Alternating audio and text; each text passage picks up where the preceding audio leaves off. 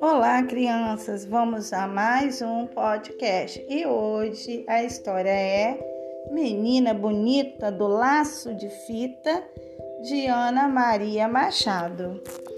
Era uma vez uma menina linda, linda.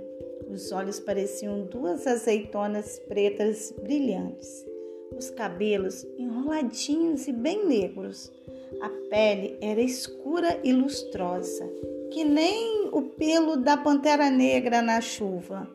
Ainda por cima, a mãe gostava de fazer trancinhas no cabelo dela e enfeitar com laço de fitas coloridas. Ela ficava parecendo uma princesa das terras da África ou uma fada do reino do luar. E havia um coelho bem branquinho, com os olhos vermelhos e focinho nervoso, sempre tremelicando. O coelho achava a menina a pessoa mais linda que ele tinha visto na vida e pensava: Ah, quando eu casar, quero ter uma filha pretinha e linda que nem ela. Por isso, um dia ele foi até a casa da menina e perguntou: Menina bonita do laço de fita, qual o teu segredo para ser tão pretinha? A menina não sabia, mas inventou. Ah, deve ser porque eu caí na tinta preta quando era pequenininha. O coelho saiu dali, procurou uma lata de tinta preta e tomou banho nela. Ficou bem negro, todo contente. Mas aí veio uma chuva e lavou todo aquele pretume. Ele ficou branco outra vez. Então ele voltou lá na casa da menina e perguntou outra vez: Menina bonita do laço de fita, qual é o seu segredo para ser tão pretinha? A menina não sabia, mas inventou. Ah, deve ser porque eu tomei muito café quando era pequenininha. O coelho saiu dali, tomou tanto café que perdeu o sono e passou a noite toda fazendo xixi mas não ficou nada preto. Menina bonita, do laço de fita, qual o teu segredo para ser tão pretinha? A menina não sabia, mas inventou. Ah, deve ser porque eu comi muita jabuticaba quando era pequenininha. O coelho saiu dali e se empanturrou de jabuticaba até ficar pesadão, sem conseguir sair do lugar.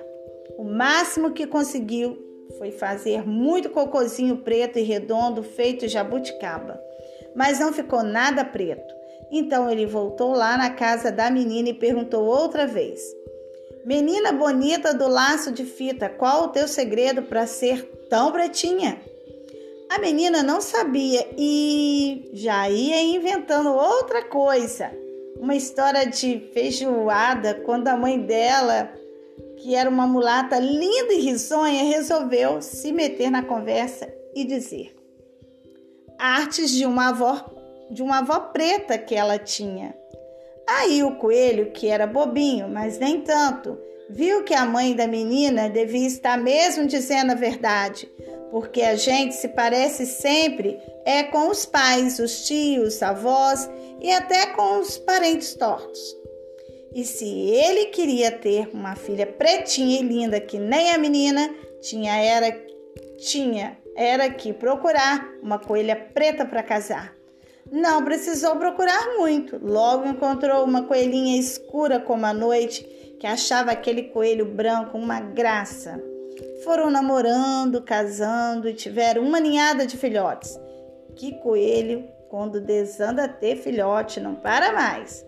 Tinha coelhos de todas as cores: branco, branco malhado de preto, preto malhado de branco e até uma coelha bem pretinha. Já se sabe, a filhada da tal menina bonita que morava na casa ao lado. E quando a coelhinha saía de laço colorido no pescoço, sempre encontrava alguém que perguntava: Coelha bonita do laço de fita, qual é o teu segredo para ser tão pretinha? E ela respondia: Conselhos da mãe da minha madrinha.